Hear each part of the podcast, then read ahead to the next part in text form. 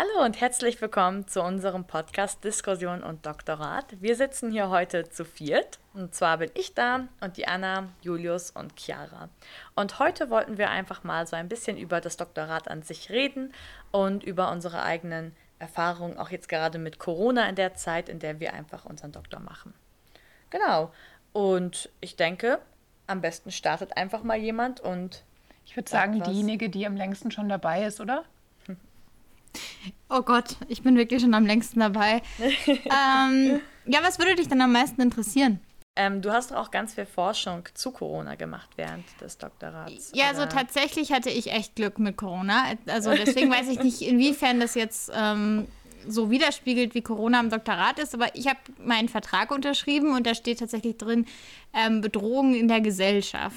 und dann habe ich mir schon, also ich war vorher immer so auf dem Tourismustrip und dann äh, Terrorismus, ähm, Tourismus ist auch gut, äh, Terrorismus Trip ähm, und dann kam Corona. Dann war das natürlich die äh, krasse Bedrohung und ähm, sozusagen das Glück äh, schlechthin, weil wir haben dann sofort angefangen, Studien zu machen und ich habe letztes Jahr, glaube ich, fast 15 Studien gemacht und bin deswegen. Sagt sie so leise, ja, was für schon. unglaublich. Studien ist so krass. Ähm, Man hat es ja. aber ganz laut gehört. und genau, also das hat mich total vorwärts gebracht im Doktor, auch wenn das natürlich stressig war. Und für uns auch wir, ähm, Anna und ich haben die Umstellung ja erlebt von mhm. äh, sozusagen normal auf digital. Das war schon, war schon stressig, fand mhm. ich.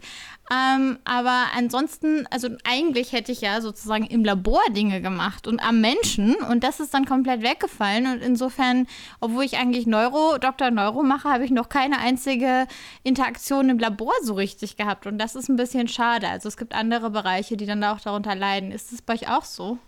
Mhm. Also ich glaube bei uns definitiv, weil gerade unsere Beratungsformate, zu denen ja Georg und ich forschen, eigentlich total im realen Setting stattfinden und das war natürlich jetzt eine große, große Umstellung, das alles irgendwie zu digitalisieren.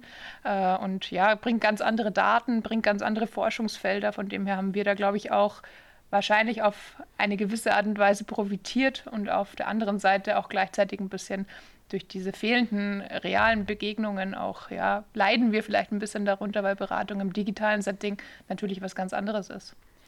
Vielleicht mal so zur Info, also im März 2020 hat die Universität Salzburg im Prinzip die Präsenzlehre dann eingestellt, als Corona anfing. Und ich denke, das war bei den meisten Universitäten ungefähr um dieselbe Zeit. Und da waren wir eben dann alle natürlich instant von betroffen. In meinem Fall, ich habe mein Studium dann noch beendet, Julius glaube ich auch. Mhm. Ja. Genau. Masterstudium. Ja, mhm. das Masterstudium. Ähm, Anna und Chiara, ihr wart dann schon tätig da an der Uni zu der Zeit. Ja, ja und das war echt ein bisschen Chaos, als es umgestellt wurde. Zumindest bei mir, weil ich hatte einen riesen Versuch geplant mit fünf Bachelorstudenten, mit Hormonen und, und Spucke und alles. Und Spucke war dann plötzlich total out und das war alles total das Chaos. Und heute Morgen hat gerade eine Studentin zu mir gesagt, Chiara, du hast so getan, als wäre alles gar kein Problem. Und ich weiß aber noch, wie ich, äh, wie das total blöd war, weil man dann gar nicht wusste, was man machen sollte und die ganzen Versuche umgestellt werden mussten und die Lehre und also ich weiß nicht, es war schon ein bisschen chaotic, hä? Ja. Du hattest, glaube ich, damals schon deine Dissertationsstelle direkt. Bei mir war das ein bisschen anders. Ich war ja direkt in der Projektstelle zunächst und habe da eh noch nicht viel Forschung gemacht. Von dem her war das bei mir ein bisschen anders. Ich hatte viel auch mit Lehre zu tun und habe da vor allem die Umstellung von der realen auf die digitale Lehre natürlich mitbekommen. Ähm, weniger den Forschungsteil, aber auch das war eine super spannende und aufregende Zeit an der Uni. Ich glaube, wenn ich da schon mehr in der Forschung drinnen gewesen wäre, wäre es mir bestimmt ähnlich gegangen ähm, ja, das, da hat sich auf alle Fälle viel verändert. Und ihr habt dann direkt mit der digitalen Forschung eigentlich gestartet, mhm. Tanja und Julius, oder? Ja. ja. Also in meinem Fall war es auch so, dass ich meine Masterarbeit sowieso Gott sei Dank für eine Online-Studie geplant hatte. Ich weiß gar nicht, wie es bei dir aussah, auch Julius? Auch, ja. Also ich hatte auch eine Online-Studie sowieso geplant. Ich war sowieso schon mit der Datenerhebung vor Corona fertig. Wow. Also von daher, ja. Wow, richtig schnell. ja. Ich ja. habe so direkt während der ähm, Corona-Zeit erhoben. Und weil es in meiner Masterarbeit auch um Bedrohung ging, habe ich dann auch den Text noch so ein bisschen angepasst, wo ganz kurz die Corona-Sache angeschnitten wurde, aber so ein bisschen minimiert wurde, damit die Leute wissen, okay, wir, wir wissen, dass es da ist, aber das ist jetzt nicht der Fokus. Mhm. Und das war dann auch so ein bisschen ein schmaler Grad, wo man da gelaufen ist, damit man jetzt nicht auf einmal diese ganze Corona-Situation da krass noch mit reinbezieht. Und dann ging es bei mir im, jetzt ging es eigentlich erst richtig mit dem Doktor los und bei dir, Julius, dann ja schon im Oktober, oder? September? Ja, bei mir ist so ein bisschen der, der Übergang fließend gewesen, weil ich ähm, im Sommersemester 2020, also wo Corona angefangen hat, war ich bereits als Studienassistenz bei uns in der Arbeitsgruppe mhm. tätig. Das war eine gute Zeit. ähm, und von daher war ich eh im Projekt schon ein bisschen drin, habe halt meine Masterarbeit ähm, fertig geschrieben, aber ich war, ich hatte kaum Kurse mehr offen oder eigentlich gar keine ähm, und habe deswegen auch ähm, ja doch einiges als Studienassistent auch ähm, mitgemacht. Ähm, und ich bin dann offiziell, habe ich meine Stelle am 1. August angetreten, also gerade wo Corona ein bisschen entspannt war. Das heißt, ähm, ich bin auch noch in ein richtiges Büro gezogen ähm, und habe dann circa, naja, zwei, kurz. kurz, ja, zweieinhalb Monate habe ich so Uni so zumindest so ein bisschen kennengelernt, ähm, davon drei Wochen mit Studenten, ähm, aber eigentlich nie so richtig. Und dann mein Doktoratsstudium habe ich halt offiziell am 1.10. oder so angefangen ähm, und dann, ja, also die meiste Zeit verbringe ich auch im Homeoffice oder habe ich im Homeoffice verbracht. Ja. ja. ja. Homeoffice ist generell so ein großes Thema gerade. Also die meisten Leute sitzen an der Uni, nicht mehr an der Uni, sondern eben von der Uni zu Hause an ihrem Computer. Und ich glaube, das betrifft auch alle von uns. Ja. Wir haben zwar den Büroplatz, wir können theoretisch hin, aber es macht wenig Sinn. ja. Ich glaube, wir haben jetzt auch schon echt ein spannendes Thema eigentlich angeschnitten und ich würde gerne mal nochmal da ein bisschen genauer nachfragen, wie das euch so ging. Man hat ja so mit der Masterarbeit so seine erste große Forschung, finde ich, die man dann abgeschlossen hat. Das ist vielleicht auch wichtig für die Hörerinnen und Hörer, die nicht aus dem psychologischen Bereich kommen, dass wir unsere Masterarbeiten quasi mit einer empirischen Forschung verknüpfen und dass das quasi so die, die Basis für die Masterarbeit ist. Und ähm, auf dem Aufbauend, glaube ich, haben wir alle so ein bisschen unser Forschungsinteresse entwickelt und sind dann weiter in den Doktor eingestiegen. Und ich finde tatsächlich den Übergang vom Masterstudium ins Doktoratsstudium schon nochmal komplett anders. Ich weiß nicht, ob das euch auch so ging. Das Doktoratsstudium fühlt sich dann schon irgendwie mehr an wie wirklich ein Job und es kommen ganz andere Aufgabenbereiche dazu. Und für mich war das schon viel einfach Veränderung und, und generell ein spannender Prozess, wenn man dann auch so ein bisschen die Seiten wechselt. Wie ging es euch denn damit? Ja, total. Also ich glaube, bei uns ist es auch ein bisschen anders, würde ich sagen, weil wir in einem Projekt sind, glaube mhm. ich. Das hat, glaube ich, schon so einen, so einen, so einen sehr speziellen Charakter. Ähm, aus meiner Sicht, ich habe, wie gesagt, letzten Sommer meine, meine Masterarbeit geschrieben und ähm, vielleicht auch für Leute, die es jetzt nicht vorstellen können, die nicht Psychologie studieren, du hast gerade gesagt, auch so empirische Arbeit. Das heißt, wir erheben im Prinzip Daten als Masteranden und schreiben halt über diese Daten eine Arbeit, ähm, die sehr stark eben einem wissenschaftlichen ähm, Artikel ähneln sozusagen. Das ist weniger wie so einem... Im Idealfall. Im Idealfall, genau, im Idealfall sieht es aus wie ein Paper und liest sich so. Ähm, und ich glaube zum Beispiel in so technischen Studiengängen ist es ja häufiger, dass die sehr, sehr lang sind und sehr mhm. ausladend und man entwickelt irgendwas ganz Neues und ähm, das ist bei uns eher anders, sondern man führt halt seinen Versuch durch und, und ähm, beschreibt dann den und, und interpretiert den etc. und wertet den aus. Ähm, jetzt habe ich irgendwie den Faden verloren, wo ich eigentlich hin wollte. Genau, wir, wir arbeiten in einem Projekt ähm, und da kommt halt einfach super viel andere Arbeit auch auf uns mhm. zu. Ähm, also so klassische Projektarbeit eben auch ähm, dann auch gepaart mit Lehre und so. Also ich mhm. würde das voll unterschreiben, dass es sich mehr wie ein Job anfühlt. Und ich glaube, eine große Challenge ist es sozusagen die Forschung da gut mit reinzubringen und idealerweise irgendwie auch so Synergien zu schaffen, halt irgendwie ja. in der Lehrveranstaltung mit erheben zu können etc. oder oder sowas hinzukriegen. Also ja. mit erheben heißt Daten sammeln in der genau. Lehrveranstaltung. Genau. das ist so, ich glaube, für uns ist das so klar, wenn Voll. man das sich so anhört von außen, ist das so ein bisschen, was erheben die Leute da, was machen sie dort? Aber die Bachelor, also wenn man bei uns Bachelor macht, muss man auch schon Daten sammeln. Also muss man eigentlich immer Daten sammeln, wenn man, wenn man ehrlich ist. Und das kann man dann als Doktorand immer ganz gut nutzen da mit Daten zu sammeln. Ja. Vielleicht sollten wir sogar noch einen Schritt weiter gehen und genauer erklären, was Datensammeln heißt. weil ich glaube wirklich, es ist für uns so klar, weil wir einfach von, von ersten Semester an irgendwie Fragebögen ausfüllen oder an Experimenten teilnehmen. Aber im Prinzip ist genau das Datenerheben. Ähm, wir erstellen Fragebögen quasi oder wir ähm, gestalten Experimente und erheben dann quasi, wie die Leute in diesen Experimenten reagieren oder wie sie sich äh, über bestimmte Zeiträume hinweg verhalten und das mittels Fragebögen, Befragungen etc. Da gibt es relativ viele Möglichkeiten. Genau, und wenn das jetzt noch so ein bisschen, man sich das nicht, so, das nicht so richtig vorstellen kann, im Prinzip ist es so, bestimmt alle Leute, die an der Universität sind, wissen, dass man manchmal so Ausschreibungen bekommt oder Mails von irgendwelchen Verteilern, wo drin steht, hey, wollt ihr an unserer Studie teilnehmen? Das sind wir, das sind wir. Ähm, man, es gibt manchmal eben, je nachdem, welche Gelder man hat, dafür auch eine Belohnung oder eine Entlohnung, dass man irgendwie 5 Euro verdienen kann oder einen Kaffee oder Brownies oder was auch immer. Also da gibt es die verschiedensten Sachen, wie man wirklich versucht, Versuchspersonen zu kriegen. Und dann ist es eben manchmal so ein Online-Fragebogen, den man ausfüllt, wo dann Sachen abgefragt werden, wie schon gesagt wurde. Oder eben, dass man wirklich an die Universität kommt, was jetzt dank Corona nicht funktioniert.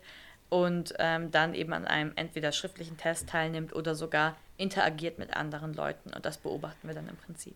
Oder dass man sogar in der Klinik Oh, äh, ja. ist und dort äh, ins MRT, also in die Röhre geschoben wird und sein Hirn angeschaut wird während verschiedener ähm, Versuche oder während verschiedener Aufgaben. Oder dass wir, also wir machen die ganzen Sachen, die eigentlich ein bisschen crazy sind, mit Elektroden am Kopf, ähm, Spucke sammeln. Also ja, und das geht jetzt tatsächlich sogar wieder ähm, langsam. Spucke sammeln sogar. Aber um Ja. Hormone zu extrahieren, oder? Um dann Also Hormone, ja. Hormone oder DNA oder andere Sachen zu extrahieren. Spucke sammeln hört sich so ein bisschen seltsam an. DNA extrahieren hört sich Ist aber auch auch schon sehr seltsam, Ja, wenn man in so einem kleinen Röhrchen kommt und dann sagt, spucken Sie bitte jetzt. Ja, am besten auch, wenn du es so häufiger machen musst. So, wenn du so einen Versuch hast, der so eine Stunde dauert und dann so dreimal spucken lässt. Dann immer, wenn du das Röhrchen, wenn die, wenn die Leute nicht so viel spucken und man sagt dann, können Sie bitte nochmal spucken, da haben wir noch nicht genug. Oder äh, wenn man erklären muss, wie man jetzt eigentlich spuckt, das muss man sich mal überlegen. Ähm, das, das ist sehr interessant. Also auf jeden Fall, es gibt verschiedene Datensammlungsmöglichkeiten. Ich wollte jetzt aber auch gar nicht das so unterbrechen, Nein, als ich nein. das vorher eingeworfen habe.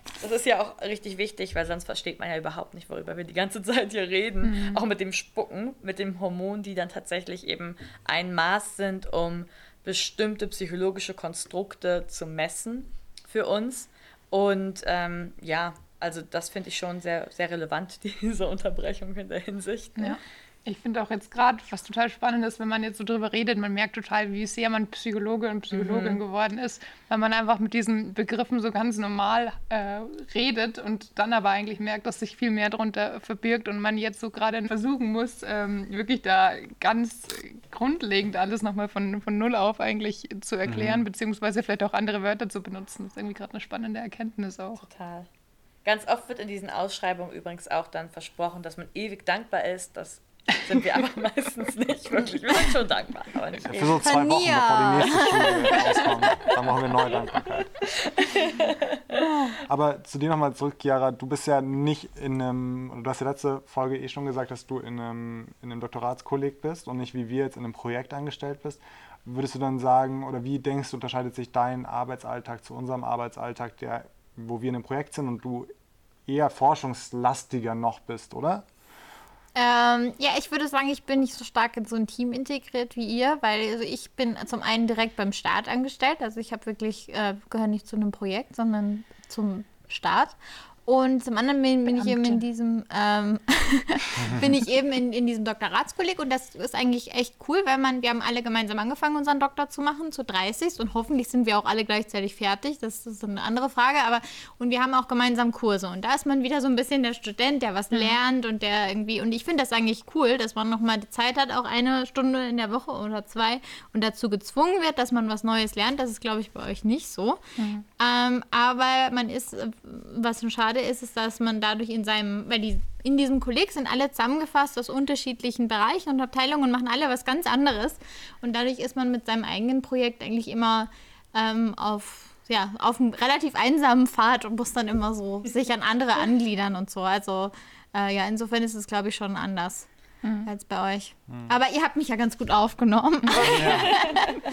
Du sprichst auch gerade was voll Interessantes an, was mir vorhin eingefallen ist, als es hieß, wie ist jetzt so der Doktor im Vergleich äh, zum Studium danach. Und, und zwar finde ich, dass es gleichzeitig irgendwie mehr Verpflichtung und weniger Verpflichtung sind, weil einerseits macht man das alles ja freiwillig. Also wenn man ein abgeschlossenes Masterstudium hat, ist es so, man könnte jetzt auch was ganz anderes machen. Man muss nicht noch an der Uni bleiben. Nach dem Bachelor fühlt es sich meistens eher so an, als ja, ich sollte noch weiter studieren. Und andererseits ist es aber auch ein Job und man verdient Geld damit und insofern ist es alles sehr verpflichtend in vielerlei Hinsicht. Also ist eine ganz komische Mischung, ähm, eine schöne Mischung, aber auch sehr anders als jetzt zum Beispiel einfach das Studium. Ich weiß nicht, seht ihr es auch so? Oder? Bei mir war irgendwie der Übergang fließender, mhm. nachdem ich ja irgendwie mit meiner Masterarbeit schon so ein bisschen den Weg Richtung ja. Doktorat äh, bzw.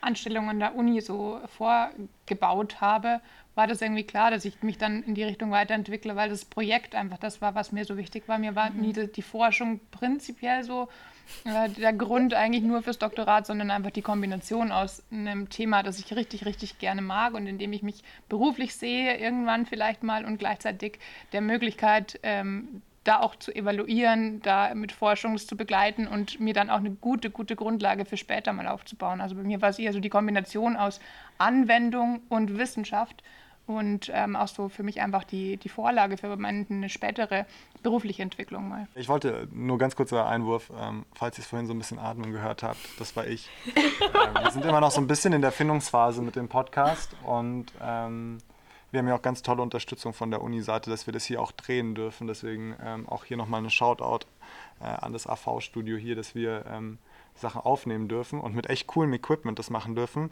was sehr sensibel anscheinend ist, weil Tania mich gerade darauf hingewiesen hat, dass ich immer ins Mikro atme. Also seht es mir nach und wenn ich nicht spreche, lehne ich mich jetzt immer entspannt zurück. Ja. Ähm, aber nochmal an den Punkt anzuschließen, den Anna gerade gesagt hat, ich würde sagen, das war sehr ähnlich auch bei mir oder ist sehr ähnlich eben bei mir, dass das Besondere an unserem Projekt eben ist, dass dass es inhaltlich auch so wahnsinnig viel Spaß macht, auch was Nicht-Forschung betrifft, mhm. würde ich sagen. Also so diese ganze Projektarbeit ist super spannend und manchmal finde ich, haben wir schon so ein bisschen so einen Startup-Charakter. Mhm. So, ähm, wir sind ja vier Doktoranden mehr oder weniger im Team. Ähm, und ähm, eben auch die, die Postdocs oder die Professoren, die, die daran beteiligt sind, geben uns ja auch sehr viel Freiheiten, Sachen zu gestalten. Wir sind da immer in einem coolen Austausch ähm, Sachen zu entwickeln und es ist sehr viel Raum auch da zu gucken, wo möchte man hin, was funktioniert und wir sind auch immer sehr, ähm, wir sind ein gut sehr oder wir nehmen auch viel, was so spontan aufkommt, mhm. würde ich sagen. Wenn so spontane Möglichkeiten irgendwo sind, sind wir da auch immer sehr schnell dabei, die zu integrieren oder sowas. Ähm, von daher finde ich das eigentlich auch immer super cool bei uns, dass wir in diese Richtung auch weitergehen können, ja. Auch ein ganz interessanter Punkt tatsächlich. Ich glaube, wir alle haben schon an der Uni gearbeitet, bevor wir offiziell als Doktoranden gearbeitet haben. Also wir hatten entweder Stimmt. Studienassistenzstellen, ähm, so als Mitarbeiter quasi als Studierender oder eben Tutoriumsstellen. Georg weiß ich jetzt gerade nicht. Georg ist ja gerade mhm. nicht da. Doch, doch. Deswegen müssen wir jetzt für ihn. Der war Tutor genau. bei meiner eigenen Bachelorarbeit. Oh. Georg hat sozusagen Julius geangelt. Ja, genau. Und ähm, deswegen fühlt es sich, glaube ich, für uns alle wahrscheinlich so ein bisschen an, als wäre man so rein gerutscht ein bisschen, weil man das ja auch schon. Ja? Sorry, das ist aber auch teilweise ein bisschen ein Problem, finde ich. Also ich finde, dass das, dass das von strukturell von der Uni schon schwierig ist, dass nur Leute eigentlich eine Chance haben, so richtig hierher zu kommen, den, wenn sie schon vorher gearbeitet haben. Das liegt jetzt nicht an der Uni hier, sondern das ist eigentlich bei fast allen Unis so, dass es dadurch ein sehr homogenes Team ist meistens und auch ähm, ja, also das ist schon, würde vielleicht auch schon gut tun, wenn da Leute nochmal von außen reinkommen mhm. würden. Oder auch Leute, die nicht in diesem wissenschaftlichen Kontext groß werden. Also, äh, oder seht ihr das anders? Naja, also für mich jetzt, ich weiß nicht, was du meinst mit wissenschaftlicher Kontext groß werden. Ob du das jetzt auf Herkunft beziehst oder auf innerhalb des Studiums. Ich meinte jetzt innerhalb des Studiums. Innerhalb des Studiums, genau. Ich glaube, dass was fehlt, ist auch viel das Bewusstsein bei Leuten, dass man das machen kann und dass man irgendwie dahin gehen kann. Weil ich kann mir vorstellen, wenn ich jetzt irgendwie das nicht mitbekommen hätte, dass das so geht, dass ich jetzt erst irgendwie mich bewerbe für eine Stelle an der Uni oder irgendwie da Eigeninitiative zeige, dass ich dann das auch nicht gewusst hätte, wie ich anfange mit dem Doktor, richtig. Mhm.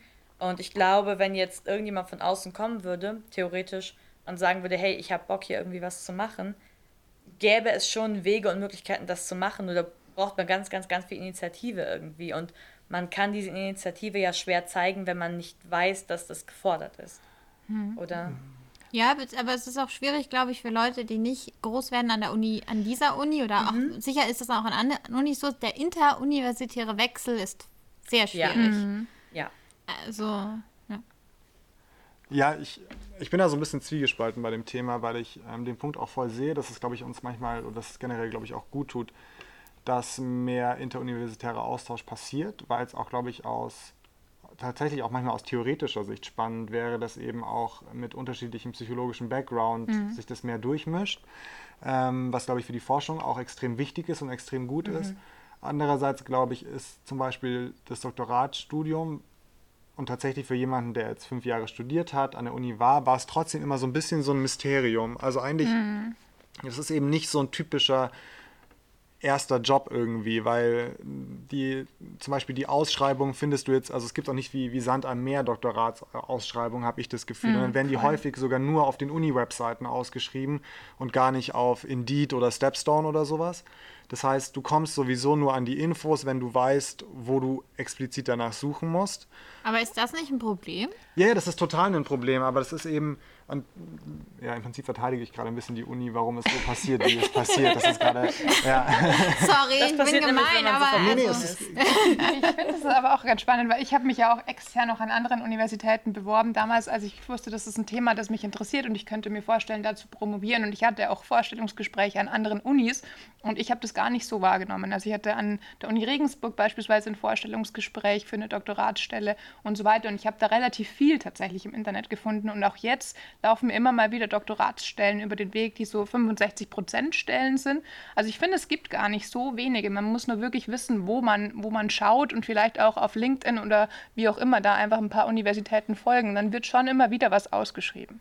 Also ich finde das tatsächlich gar nicht so, so krass. Ich weiß nicht, wie es ist, was die Uni Salzburg nach außen ausschreibt. Ich glaube schon, dass da viel innen läuft, aber halt auch, weil die Studierenden, wenn sie in einem Thema ihre Masterarbeit schreiben und dann da ganz, ganz viel Initiative zeigen, natürlich sofort die Verbindung mit den Ja. Leuten haben, die, die die Stellen auch ausschreiben. Also irgendwo Ja. ist das ein bisschen eine natürliche Entwicklung und zeigt ja auch einfach, dass wir vielleicht von unseren Forschungsschwerpunkten interessant sind für Studierende und die dann auch Lust haben, über ihre Masterarbeit hinaus einfach da zu bleiben. Also vielleicht ist das einfach die natürliche Entwicklung, die da ist. Also Ja. könnte ich mir tatsächlich gut vorstellen, dass sich das einfach von, von selbst irgendwo reguliert.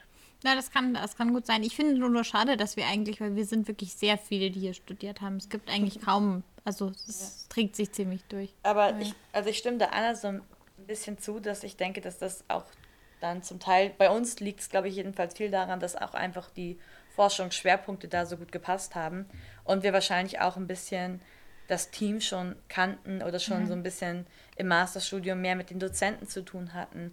Und ich glaube, dann ist es teilweise wirklich einfach eine natürliche Entwicklung, dass man sich denkt, ich bleibe jetzt auch hier, weil ich weiß, ich habe hier ein Thema, das möchte ich machen, ich habe hier dies und das, was ich machen möchte, ich kenne die Leute.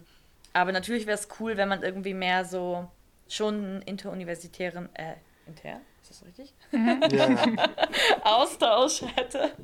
Können wir wegschneiden. Die Menschen, die mit Fachbegriffen um sie Ja. werfen und sie dann selbst hinterfragen. Man fängt einfach an zu labern und dann denkt man sich, war das überhaupt richtig? Aber das ist auch ein Vorteil von so einem Doktoratskolleg, weil in dem Kolleg sind wir wirklich ähm, von überall aus der äh, Welt, äh, aus Ägypten, aus ähm, England, aus Italien und fangen alle, haben alle gemeinsam angefangen mit dem gleichen, auf dem gleichen Starting Point. Und ich glaube, und das ist sozusagen auch die Unterrichtssprache nicht Deutsch, sondern Englisch. Und ich glaube, dass das auch seine Vorteile hat in manchen Sicher. Hinsichten. Bestimmt. Aber glaubt ihr, wenn so. Ähm, also ich finde es tatsächlich ein spannendes Thema, warum das so ist, dass eben sehr, sehr viele Leute dann an den Unis bleiben, wo sie, wo sie ihre Masterarbeit geschrieben haben. Ähm, könnt ihr euch auch vorstellen, dass es ein bisschen daran liegt, weil man doch auch mit dem Team oder mit seinem, äh, mit seinem Supervisor sehr, sehr eng auch zusammenarbeitet, dass man auch ein Gefühl haben muss dafür, wie arbeitet die Person und komme ich da, also so ein, dass, dass die menschliche Komponente auch sehr wichtig ist, weil es halt, oder dass das eben auch unterschiedlich sein kann zu in Anführungszeichen einem normalen Job oder sowas, der regulär immer von 9 to 5 geht oder so. Also bei mir war es jedenfalls definitiv so einfach. Ich weiß, dass ich habe mit meiner Masterarbeit schon angefangen. Ich bin in diesen Masterkurs gekommen, weil ich extra nochmal nachgefragt habe, weil mich das Thema so sehr interessiert hat. Und entsprechend war ich dann auch für meine Doktorarbeit einfach sehr an dem Thema interessiert, sehr an dem Team interessiert und sehr an dem gesamten Konzept quasi interessiert. Und ich weiß, in meinem Gespräch, da ähm, war es auch so, als es um den Doktor ging, wurde mir sogar gesagt, ähm, wenn ich eine komplett bezahlte Stelle haben will, kann ich mich woanders bewerben, weil das kann, kann man hier gerade nicht bieten, aber die äh, Forschungsinteresse ist definitiv da. Und da war für mich dann eben wirklich ausschlaggebend, dass ich gesagt habe, ja, ich möchte mit diesem Thema arbeiten, A, und B, ich möchte auch in diesem Team arbeiten. Und dann war es irgendwie nicht mehr eine Frage, dass ich mir überlegt habe, ich möchte noch woanders hingehen dann dafür. Aber das ist doch schon mal ein wichtiger Doktorrat, den wir unseren Zuhörerinnen und Hörern äh, mitgeben können. Einmal die Initiative, wenn man wirklich merkt, das ist ein Thema, das mich total interessiert, dass man da von sich aus au, äh, ausgehend Initiative zeigt, sich vielleicht auch schon früh genug mit dem Betreuer oder der Betreuerin der Masterarbeit äh, zusammenschließt, vielleicht auch schaut, ob es da Verbindungen zu anderen Unis gibt, die man nutzen kann oder wie auch immer. Also dass man von sich aus sehr, sehr früh einfach das Interesse auch mhm. nach außen zeigt und das auch kommuniziert. Absolut, weil ich glaube, das ist etwas, was meistens dazu führen kann, dass irgendwie so ein Vorhaben scheitert, dass, dass man denkt, man muss auf etwas warten, auf etwas Bestimmtes, auf was ausgeschrieben wird und sonst hat man keine Chance. Mhm. Und da läuft, glaube ich, wirklich auch viel über Eigeninitiative. Ja. Die haben wir dann hoffentlich alle gezeigt, ja, sonst wären wir nicht hier, ja. wenn ihr das jetzt alle, wenn wir das jetzt so schön analysiert haben. Ja, aber wenn wir nochmal zurückkommen jetzt zu Corona und unserem ähm, Doktor und unserem Leben hier so an der Uni, es hat sich schon nämlich schon ganz schön viel geändert. Also früher sind wir nämlich immer so Highlight, also mein Highlight des Tages war immer, dass ich mit allen Mittagessen gegangen bin. Ähm, ich weiß nicht, wie das bei euch, äh, ihr wart nicht, vorher nicht da, aber das ist jetzt schon anders, dass jeder zu Hause sitzt vor seinem Laptop und ähm, ins Leere starrt und auf seinen Code. Also ich meine, wir haben jetzt ja auch eine besondere Situation einfach hier, weil Anna, Julius und ich ja äh, quasi unser gemeinsames Homeoffice haben. Mhm. Und da holt man sich dann, glaube ich, schon so ein bisschen was davon zurück, von diesem gemeinsamen Mittagessen und gemeinsam drüber sprechen. Aber natürlich ich, also ich habe jetzt nicht gearbeitet zu dem Zeitpunkt ähm, an der Uni, wo es noch möglich war, aber ich kann mir vorstellen, dass das einfach generell mit allen Leuten sehr fehlt oder so Präsenzmeetings einfach. Ich glaube halt, ein entscheidender, also ich kenne es ja zum Großteil auch nur im Homeoffice, aber so im Vergleich zu, zu den zweieinhalb Monaten, wo ich nicht im Homeoffice war, ähm, ich glaube schon so ein, so ein Fakt ist, glaube ich, dass die Grenzen ein bisschen mehr verschwimmen, als das es davor war. Absolut. Ähm, dadurch, dass, also in meinem Zimmer ist halt auch mein Arbeitsplatz und ähm, Hast du keine zwei Zimmer? Nee, ich hab tatsächlich, tatsächlich habe ich in meiner WG kein Arbeitszimmer, keinen Schlafplatz. Ich habe auch nicht mein privates Wohnzimmer. Ähm, ja. Manchmal tut er aber so. Manchmal tue ich es. ähm, nee, und dadurch ähm, bist du irgendwie auch immer erreichbar oder, ähm, oder kannst es sein. Und ich finde es dann auch tatsächlich sehr schwer, da manchmal zu sagen, okay, jetzt halt nicht, weil dann mhm. denke ich mir, okay, ja, ich 17.30 Uhr, bin wahrscheinlich sowieso am Laptop oder in meinem Zimmer, dann also kann ich dann auch noch ein Meeting oder sowas machen. Ne? Wohingegen dann, und ich glaube auch dadurch, dass durch Corona jetzt freizeitmäßig häufig nicht so viel ging, hattest du sowieso kaum Pläne. Und dann ähm, baut man sich halt mal so ein Whiteboard in den Flur. Genau, dann baut man sich ein Whiteboard in den Flur. Habt ihr ein Whiteboard im Flur? Das ist ein Plan. Das ist ein Plan. ja, wir haben so eine ganz lange Wand, ähm, die bestimmt so fünf, sechs Meter mhm. ist oder so. Und unser Traum ist, dass da so ein ganz langes Whiteboard drin kommt. Ja. Das Nerdig. ja. Okay, Leute, das ist ein bisschen krass. Also, äh, Aber es ist schon sehr, also es ist schon auch sehr sozialpsychologisch, würde ja, ich sagen. Absolut. Oder? Das wird ja unser wirkliches Homeoffice. Ja, und dann kann man auch das so Whiteboard. Moderationskarten hinhängen. Da kann man dann auch einen Putzplan theoretisch auch nochmal aufschreiben, aber den haben wir schon separat, deswegen Ich habe gehört, da bist du auch super gut bei den Moderationskarten, Chiara. Ja, mein Favorite. Ihr könntet auch die Wand einfach mit Tafelkreide anmalen und dann das als Tafel machen. Wenn du danach streichst, Oh, also Streichen ist ja nicht so schlimm, oder? Oh Gott, Streichen ist das Schlimmste. es macht sehr viel Spaß, aber nicht, wenn man die Kaution wieder haben will und muss. ihr könnt Tafelfolie aufkleben, dann müsst ihr die einfach nur danach abreißen. Müssen wir trotzdem okay, vielleicht sollten wir wegkommen von dieser Wandgestaltungsmöglichkeit. Äh, aber viel, also viel Erfolg auf jeden Fall bei einem Whiteboard. Das hört sich relativ teuer an, ehrlich gesagt. Ähm, Deswegen ist es auch erst in Planung. Willhaben ja. ist unser bester Freund. Ja. Ja. Ihr könnt auch so ganz viele nebeneinander machen und jeder hat dann so seine. Und dann ja, das war der Plan tatsächlich. Oh. Ah, okay. so ein richtig schönes Forscher, Forscherinnen-Whiteboard. Gibt es dann auch so eine für Gäste, wo man so weirde Ideen hinschreiben kann? Das wäre auch richtig Schon. Gut. Oder so ein Briefkasten. Bitte werfen Sie hier Forschungsideen ein. Und dann machen wir immer so einen, so jeder dritte, jeder dritte Sonntag im Monat ähm, machen wir dann so eine Special Issue Podcast, wo wir so Forschungsideen reviewen. So eine gute Idee. Hey, also Leute, wenn ihr es hört und eine Idee habt, ja. müsst ihr nur noch rausfinden, wo wir wohnen und dann einfach in den Postkasten eure Forschungsideen. Ihr könnt uns auch an der Postkasten, im Postkasten im Foyer, äh, Psychologie-Foyer in der Navi Das ist nicht so laut, sonst machen die es wirklich. Na Quatsch. Wir wissen ja noch gar nicht, was wir überhaupt machen. Das wären ja richtig ja. random Ideen hier. Also. ja, wer weiß. Für deutsche Zuhörer übrigens willhaben.at ist äh, ein, das österreichische eBay Kleinanzeigen. eBay Kleinanzeigen, ja, würde ich auch sagen. sagen. Ja. Also auf jeden Fall, es geht es schon sehr über unser Arbeitstag in unser Privatleben, wie das jetzt hier, wie ich jetzt so zusammenfassen kann, glaube ich, aus dieser Äußerung. Und das hat natürlich seine guten Seiten, aber es hat auch seine ähm, ja, schwieriger, schwierigeren Momente, weil das wirklich sehr stark also zusammenfällt, die ganzen Zeiten. Und auch das Wochenende teilweise davon mhm. Beeinträchtigt ist, zum, also zumindest bei mir, aber ich sehe ja. so in die Runde, dass das auch bei anderen der Fall sein kann. Wenn ich jetzt auch äh, richtig die Studien dazu im Kopf habe, ist das aber auch ein Problem, das jetzt einfach generell bei Corona bei ganz vielen Menschen ist, ist dieser Übergang mit dem Arbeitsplatz. Also es betrifft jetzt nicht nur uns, sondern alle Leute, die jetzt ins Homeoffice geschickt würden, hatten im Prinzip diese schwierige Phase, in der sie ihr Privatleben von dem Berufsleben viel stärker trennen mussten, als sie es gewohnt waren, weil mhm. es einfach mit Ortwechsel, Ortswechseln sonst einfacher ist, voneinander zu trennen. Und das ist natürlich einfach eine Herausforderung für jeden gerade. Also ich weiß, in einem Kurs, von den ich letztes Jahr belegt habe, ähm, haben wir viel über diese Studienlage gesprochen, wo es eben dann darum ging, ähm, also über Corona und dann im Bezug auf Change Management, ähm, also Veränderungen am Arbeitsplatz im Prinzip, strukturelle Veränderungen, die dann dazu führen, dass man eben auch eine Veränderung in den eigenen Aufgabenbereichen haben, hat und so weiter. Ähm, wie sehr das doch die Leute beeinflusst und wie sehr es dann auch das psychische Wohlbefinden einfach beeinflusst. Allein durch die Arbeit, nicht nur durch Corona an sich. Obwohl mhm. ich schon vom Gefühl her auch sagen würde, ähm, dass es nicht nur ein Corona-Ding ist, aber ich glaube auch so ein universitäres Ding, dieses ja. Wochenende oder, oder ja. nachts. Ähm, das auch. Also ich glaube Flexible auch, Arbeitszeiten einfach. Ja, ja, genau. Und das hat richtig, richtig viele Vorteile, finde ich. Ähm, weil wir jetzt zum Beispiel auch diesen Podcast an einem Dienstagnachmittag gerade aufnehmen. aber es kann natürlich auch sein, wenn, wenn viel zu tun ist oder so, dass sich die Arbeitszeiten sehr verschieben, wo es für im Vergleich zu, zu einem in Anführungszeichen nochmal normalen Job. Ja, ja. Den, die Arbeitszeiten von einem normalen Job, die hat man halt einfach nicht. Definitiv. Ja, Punkt. Ja. ja. das stimmt. Aber es ist auch cool, weil zum Beispiel Anna und ich, ähm, wie wir letzte Woche schon ein bisschen angeteasert haben, wir stehen normalerweise relativ früh mhm. auf. Das heißt, wir können zum Beispiel auch in der Früh arbeiten ja. und haben dafür aber am Nachmittag frei oder so. Ähm, Hätten wir gerne am Nachmittag frei? Nein, haben wir na, theoretisch. Clara. Aber ganz prinzipiell. So. Ja, man kann halt mal, ja. keine Ahnung, dann um vier auf den Berg gehen, wenn es super schön ist oder wie auch immer. Also man kann sich da einfach viel selber so zusammenbauen, wie es einem passt. Oder man hat dann mal Lehrveranstaltungen noch am Abend, weil da die meisten Studierenden noch Zeit haben oder wie auch immer. Also man ist da sehr, sehr flexibel. Ja.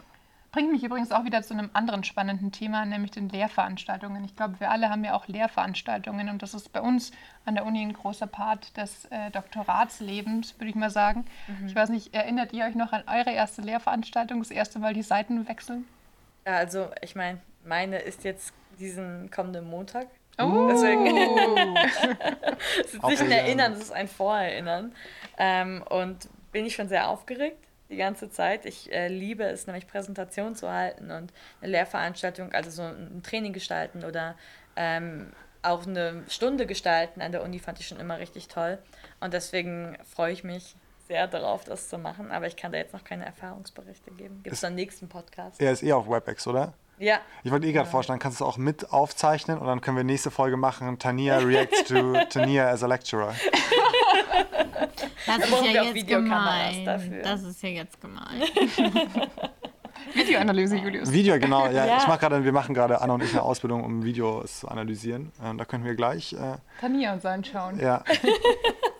Bitte nicht. Also ich finde, dass Lehrveranstaltungen geben echt eine nette Abwechslung auch, in dem, wo man in Kontakt kommt mit Studenten. Und ich finde ähm, das auch eine gute Aufgabe eigentlich, weil man nämlich selber manchmal merkt, oh Gott, äh, wie lost sind andere jetzt. Und ich war auch sicher so lost. Und äh, diese Erkenntnis finde ich ist immer sehr interessant, wie schnell man, wie schnell man dann auch die Seite wechselt und mhm. wie man für selbstverständlich nimmt, was alles man äh, mach, gemacht hat schon.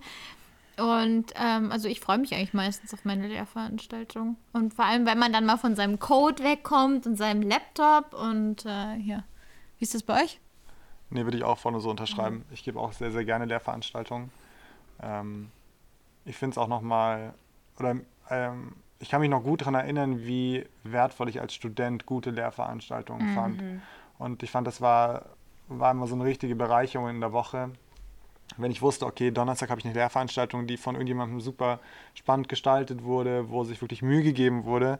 Ähm, und jetzt sozusagen die Chance zu haben, als Lehrender das auch ein bisschen an die Studierenden zurückzugeben, mhm. finde ich eigentlich total cool. Und ähm, wenn man da gutes Feedback bekommt oder so und man merkt, okay, das, was ich mache, hilft den Studierenden auch wirklich und die nehmen da wirklich was mit aus dem, was ich ihnen erzähle oder wie ich das gestalte, dann finde ich das auch eine wirklich ähm, tolle, in Anführungszeichen, Belohnung, die man für, für dafür bekommt, ja. Mhm.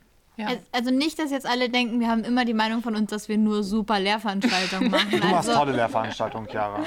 naja, aber also ich glaube, da können wir, haben wir auch noch äh, teilweise Aufholbedarf äh, und sind noch nicht. Aber wir sind ja alle noch nicht am Ende unseres Dokt äh, Doktorats, also vielleicht können wir da im Laufe der Zeit auch schon noch was lernen. Aber wir haben da einen entscheidenden Vorteil, glaube ich, nämlich wir wissen einfach noch, wie es war, als Student oder Studentin in einer Lehrveranstaltung zu sitzen und wir wissen auch genau, wann die Studierenden aufmerksam sind, wann sie nicht aufmerksam sind. Wir haben da einfach das Gefühl für unser Gegenüber, glaube ich. Und ja. das ist was ganz, ganz Entscheidendes. Und umso cooler ist es dann, auf die andere Seite zu gehen und sich genau dieses Gefühl irgendwie zu nutzen zu machen machen und damit zu arbeiten. Also zu schauen, wie kriege ich denn die Leute wirklich zu, sagen wir mal, 70 Prozent inhaltlich ähm, aufmerksam. Also das finde ich hier schon das hört sich richtig manipulativ an, was Nein. du da gerade Nee, aber dazu vielleicht ganz äh, spannend. Ich arbeite nebenbei ganz kurz, also immer nur ein bisschen auch im Theater hier in Salzburg.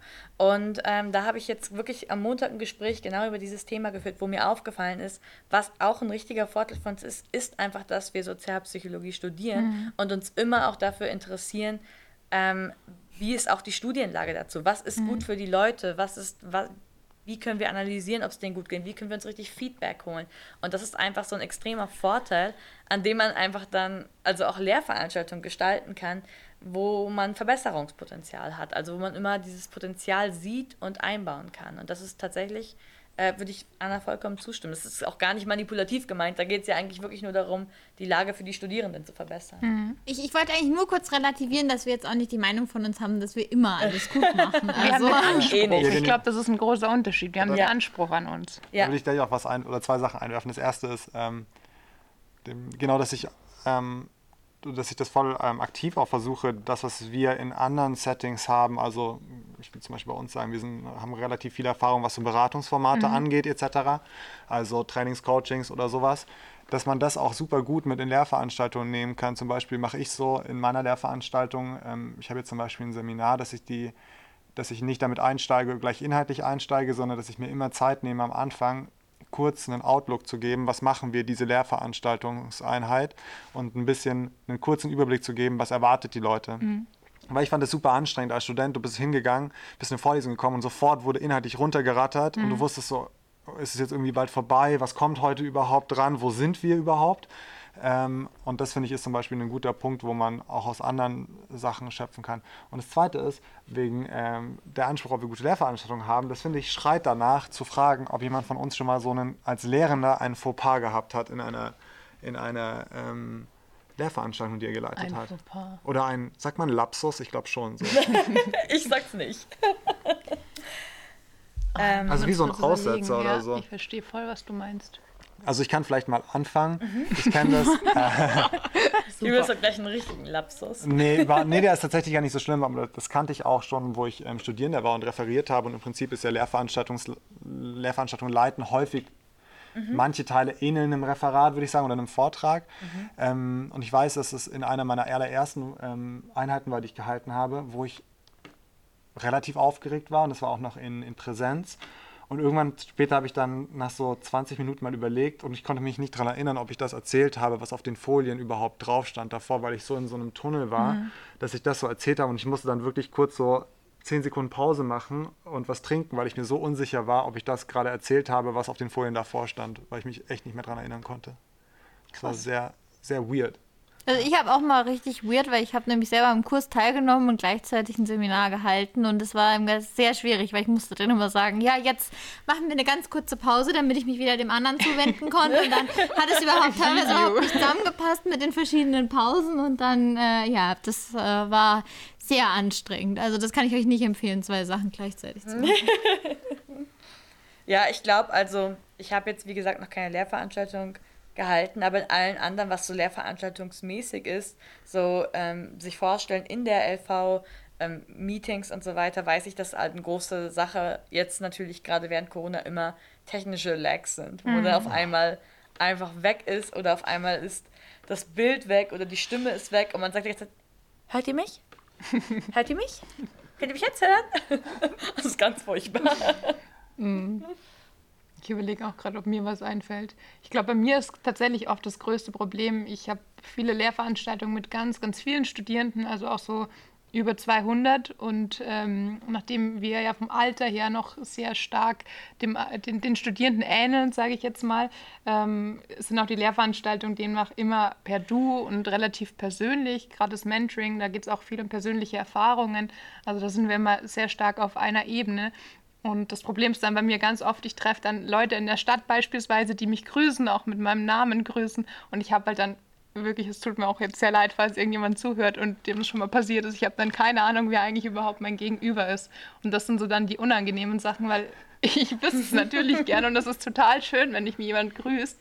Aber bei so vielen Leuten kann man sich das halt einfach auch wirklich nicht merken. Und das ist dann immer total unangenehm, wenn man denjenigen überhaupt nicht zuordnen kann, aber dann das Gefühl hat, der kennt einen persönlich total gut. So ein bisschen so ein, so ein, so ein Promi-Feeling.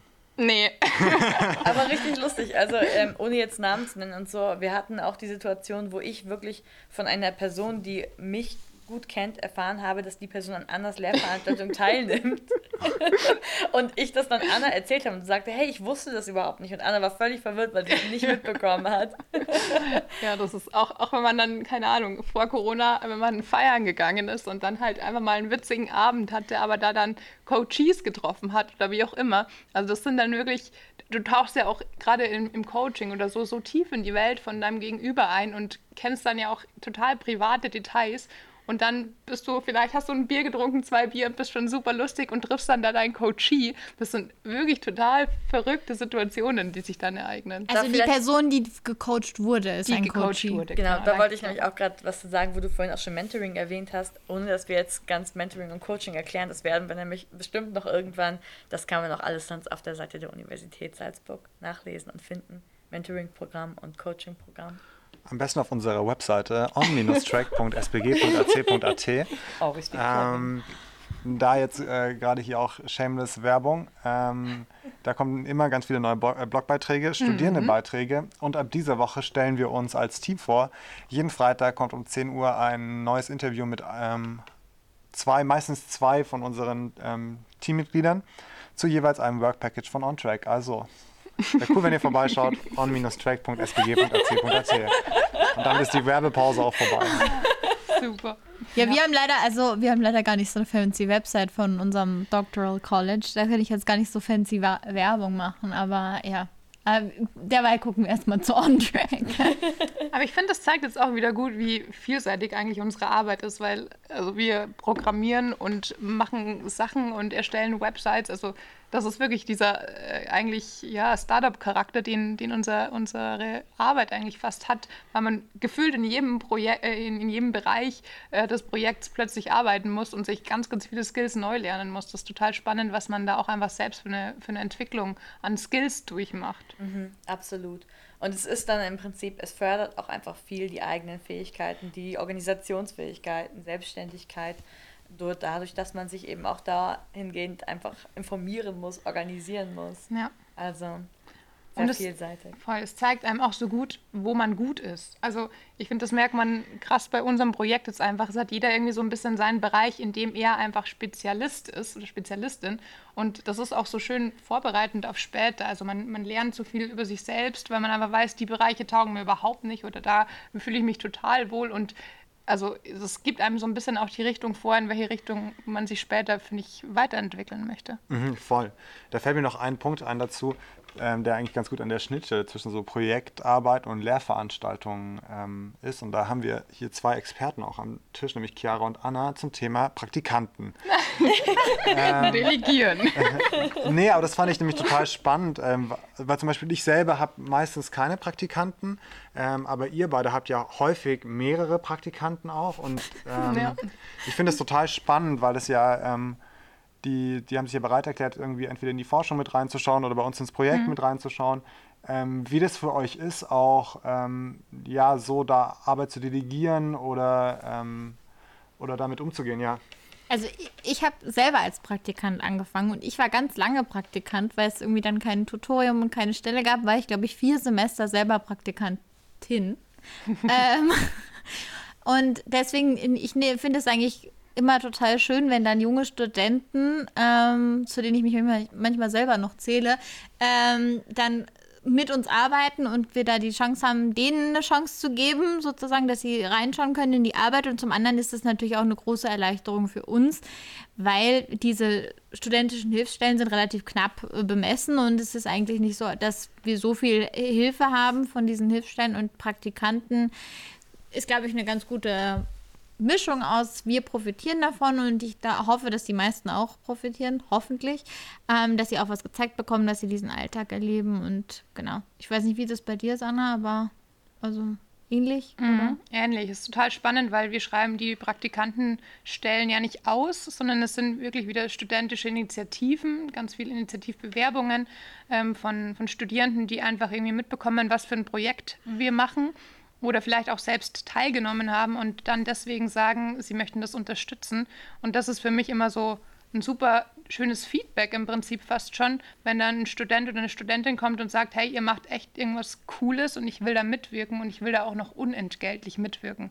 Also, genau, weil ganz wichtig ist natürlich, die Praktikanten machen alle ihr Pflichtpraktikum bei uns, genau. ähm, dass man sowieso im Psychologiestudium braucht und ähm, da ist es eigentlich schon schön, wenn sie sich sozusagen entscheiden, zu uns zu gehen, weil man kann entweder in die Klinik gehen oder in den Betrieb oder aber in die Uni und kriegt dann dafür auch kein Geld, äh, leider, aber er hat sozusagen sein Pflichtpraktikum dann. Ja, und gerade wenn man irgendwie mehrere Praktikanten und Praktikantinnen hat, die man anleitet, ist es halt wirklich so, ähm, ja, total merkwürdig, plötzlich selbst die Aufgaben zu vergeben. Also das war für mich schon eine Umstellung, dass ich mir wirklich überlegen musste, wie teile ich denn jetzt meine Arbeit so auf, dass ich vielleicht die Aufgaben weitergebe und sie dann irgendwann wieder zu mir zurückkommen. Also das ist auch schon auch äh, spannend, wie, wie man da anders plötzlich denken und handeln muss vor allem ja auch Aufgaben ähm, abzugeben, von denen die Praktikantinnen und Praktikanten ja auch profitieren. Absolut. Also nicht immer nur Literaturrecherche oder so oder was weiß ich.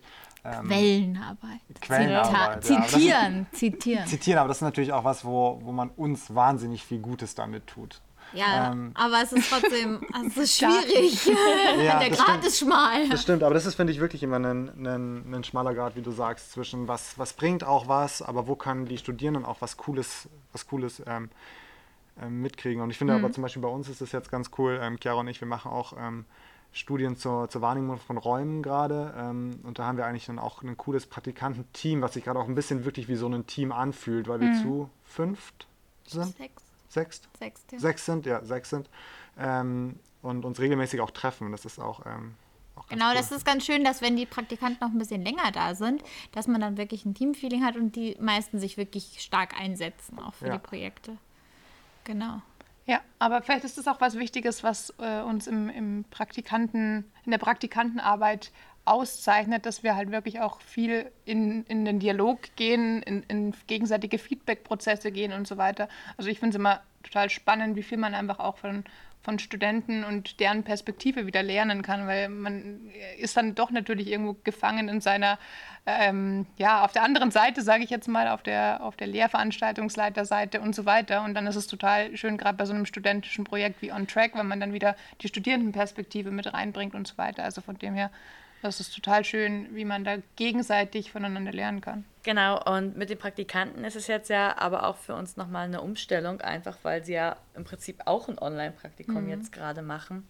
Und ich habe jetzt persönlich keinen Praktikanten, aber ich glaube, euch gegenüber haben die schon auch gesagt, wie das gerade jetzt ist für die. Ähm. Naja, ich meine, die Aufgaben sind natürlich schon ja. sehr beschränkt. Und diese, gerade die, was wir sonst an Praktikum haben, auch wie mit, mit äh, Messungen von irgendwelchen Physiodaten und so, das, was ja spannend ist, auch wie funktioniert das alles, das geht ja alles nicht. Und deswegen glaube ich, dass es schon nochmal, es ist bestimmt ganz gut, das Praktikum, das glaube ich, aber ich glaube, es könnte schon noch dazu gewinnen, wenn wir auch wieder zurück zur Uni mhm. kommen. Was in meinen Augen halt vor allem fehlt, ist auch so der persönliche Austausch, weil meistens, wenn man sich jetzt trifft, hat man ein spezielles Thema, ein spezielles Anliegen und versucht halt in dem Meeting dann darüber zu reden, Aufgaben wieder zu vergeben, ähm, Ergebnisse zurückzuholen und so weiter. Aber was fehlt und was, glaube ich, eigentlich so der Kern von einem Praktikum auch ist, ist so dieser persönliche Austausch. Ganz oft wollen die Studierenden in ihrem Praktikum ja auch wissen, wie wir so zu unserer Stelle gekommen sind oder ob wir irgendwie Tipps haben oder ähm, ob wir da einfach auch so ein bisschen Erfahrungswissen, fast schon wie so eine Art Mentorentätigkeit weitergeben können. Also ich glaube, das ist auch eigentlich ein ganz, ganz wichtiger Faktor bei einem Praktikum, dass man ja auch wissen will, wie ist man denn in diese, diesen Bereich reingekommen als Arbeitender? Und das, glaube ich, fehlt jetzt gerade, weil man einfach so bedarfsspezifisch die Meetings dann ansetzt. Ja, absolut. Ja. Oder halt auch mal, mal der Austausch wirklich zwischen Tür und Angel verloren geht. Mhm. Also, dass man mit den, mit den Praktikanten und Praktikantinnen eben jetzt nicht spontan auf den Kaffee noch geht oder so, oder dass die jetzt eh, weil sie gerade an der Uni sind, noch am Büro vorbeischauen und man kurz mit ihnen quatscht, ob irgendwas zu tun ist. Und wenn nichts zu tun ist, hat man trotzdem einen Austausch. Und ich glaube, dann kann ich mir vorstellen, dass Praktikanten da auch sehr viel mit rausziehen. Hm. Und ähm, ich muss jetzt ehrlich gesagt gestehen, wir treffen uns jetzt nicht mit unseren Praktikanten zum Kaffee trinken online. Du nicht? Nee, ich muss ich ganz ehrlich sagen, nee, es ist in einer gewissen Weise schade, aber. Ähm, mhm. Ich, ich habe ja. tatsächlich eine Praktikantin, die hat letztes, letzten Herbst bei mir ein Praktikum gemacht und mit der treffe ich mich so einmal im Monat einfach so zum Plaudern nach wie vor. Und die sagt auch immer, also ich bin für sie wie so eine Mentorin geworden. Oh. Und das ist schon schön, wenn man sich dann auch dafür einfach die Zeit nehmen kann. Also, das glaube ich ist schon auch bei einem Praktikum prinzipiell möglich. Absolut. Ja, klar. Ja. Aber ich würde sagen, wir hoffen alle in, ja. in, in der Hinsicht, dass es jetzt im nächsten Semester auch wieder ein bisschen ähm, an der Uni selbst weitergeht. Genau, die Möglichkeiten zum Testen werden ja auch besser und Impfungen kommen. Und wir hoffen natürlich, dass Präsenzlehre einfach generell, Präsenzveranstaltungen auch öfters wiederkommen, ja. denke ich. Gut, ähm, ich denke, damit haben wir viel jetzt schon über auch Corona und auch unsere Arbeit als Doktor geredet. Vielleicht schließen wir es damit auch und ähm, wollen noch unsere Empfehlung der Woche abgeben. Unseren Doktorrat. Genau. Unser Doktorrat, ja. Wer möchte denn anfangen? Anna, du? Ich wusste vorhin was voll Gutes. Mag jemand schnell einspringen? Ich, ich kann anfangen. Okay. Also ich kann euch sagen, äh, oder ich würde euch raten, mit ähm, was mit Praktikum, aber auch mit allen anderen Sachen an der Uni, einfach fragen und einfach penetrant nachfragen. Auch häufig, weil häufig, muss ich ehrlich sagen, ich kriege zwar die E-Mail und denke, oh, ich muss da unbedingt antworten und dann denke ich, hm, jetzt hätte ich vielleicht doch mal antworten können und irgendwann, also auch zweimal schreiben, einfach nachfragen, geht da was, können wir da vielleicht mal ins Gespräch kommen und ich habe mich immer unheimlich blöd gefühlt, wenn ich solche E-Mails geschrieben habe mit, können wir da vielleicht mal drüber reden, aber man kann auch eine E-Mail schreiben, um nur zu, in Kontakt zu kommen, ohne einen spezifischen An... Ähm, Anlass zu haben. Das ist mein, mein Tipp der Woche. Okay, also mein Tipp der Woche befasst sich so ein bisschen mit Corona. Und zwar ist das mein äh, Ausgleich zu dem Corona-E-Mail-Verkehr, den ich jetzt sehr intensiv erlebe. Und das ist Natascha. Natascha. Natascha Ocean oder Ocean, ich weiß nicht, wie man sie ausspricht. Ähm, eine YouTuberin, die Workouts macht. Und das mache ich nämlich gleich nach diesem Podcast. Ist ein einstündiges Workout ähm, fünfmal die Woche richtig gut für den Körper und als Ausgleich zum E-Mail-Verkehr. Ja. Natascha. Okay. Natascha Ocean oder Ocean. Okay. Die schreibt sich cool. ähm, meine Empfehlung der Woche ist ähm, eine App, die ich gerade zum Lernen für meine Prüfung verwende. Die heißt Anki, also A-N-K-I und Anki App heißt die App dafür, die ich benutze. Und äh, zwar ist es ungefähr so wie ein digitales ähm, Karteikartensystem. Äh, vielleicht kennen das einige von euch. Ähm, Im Englischunterricht oder so gab es immer, oder war es bei mir so, gab es so ein Programm, das hieß Phase 6, wo man ähm, so Vokabeln wiederholen konnte. Und so ist es im Prinzip in so einer Low-Tech-Version ein bisschen, wo man seine eigenen Vokabeln schreiben kann oder seine eigenen Karteikarten, die man dann so digital umdrehen kann. Und dann kann man sagen, habe ich es gewusst, fand ich es schwer, leicht oder war es, ähm, habe ich es einfach nicht gewusst. Und je nachdem wandert es dann wie in so eine andere, in ein anderes Fach weiter und wird dann in eher größeren Abständen wiederholt, je weiter es ähm, sozusagen, in, je weiter es im Fortschritt ist, je öfter ich schon erraten habe. Und das ist total super. Und das Allerbeste ist, man kann diese selbstgeschriebenen Stapel auch teilen mit anderen Leuten. Und davon habe ich dank meiner guten Arbeit, Werbung. habe ich dank Stefan, Shoutout an Stefan, sehr profitiert. Ja. Mhm. Also ich weiß nicht, wie modern deine Schule war, aber ich hatte noch so einen Karteikartenkasten aus ich Kunststoff auch. und dann so Plast, also so ganz normale Ka äh, Karteikarten oder noch so ein Pappschachtel und dann mit so Trennern drin. Welcher Jahrgang bist du, Chiara? Ich bin 95. Okay, dann liegt es vielleicht an den einen Jahr Age Gap. Ja, ja. Weil ich hatte auch das Karteikartensystem und ich bin 94. Ich hau jetzt mal noch meinen Tipp der Woche raus. Mhm. Ähm, sucht euch am besten eine Mitbewohnerin oder eine Freundin, die Natascha macht. profitiert auf zwei Arten und Weisen. A, es ist super zum Zuschauen manchmal und B, motiviert sie euch vielleicht mitzumachen, was auch sehr, sehr toll ist. Nein, äh, Scherz, ich, ich habe einen anderen Tipp natürlich für euch. Ähm, was ich jetzt total viel mache und was ich während meinem Studium überhaupt nicht gemacht habe, ist einfach Literatur zu lesen, die irgendwie ein bisschen was mit dem Thema zu tun hat, mit dem ich mich eigentlich gerade beschäftige, mit dem ich vielleicht gerade lernen muss oder wie auch immer.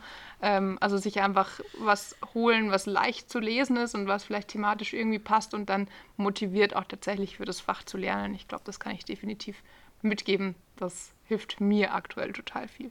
Jetzt das kurze Spotlight auf Anna. Was für ein Buch liest du gerade, was so ähnlich ist, was du empfehlen, empfehlen würdest? Oh Gott, ich lese immer tausend Bücher parallel. Aktuell lese ich ein Buch von einer ähm, Workshop-Leiterin, bei der ich ein Training besucht habe.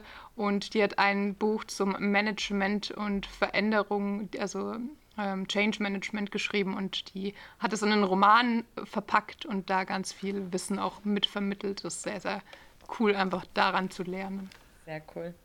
Ja, gut, damit wären wir dann auch am Ende. Ähm, wir freuen uns auf die nächste Folge. Ich weiß nicht, ob wir schon ein Thema dafür geplant haben. Ich glaube nicht. Ähm, also wir haben ganz viele Themen. Wir sind uns nur noch nicht sicher, welches Thema nächste Woche kommt, aber dann lässt man sich am besten einfach überraschen. Und wir freuen uns, wenn ihr wieder dabei seid und zuhört.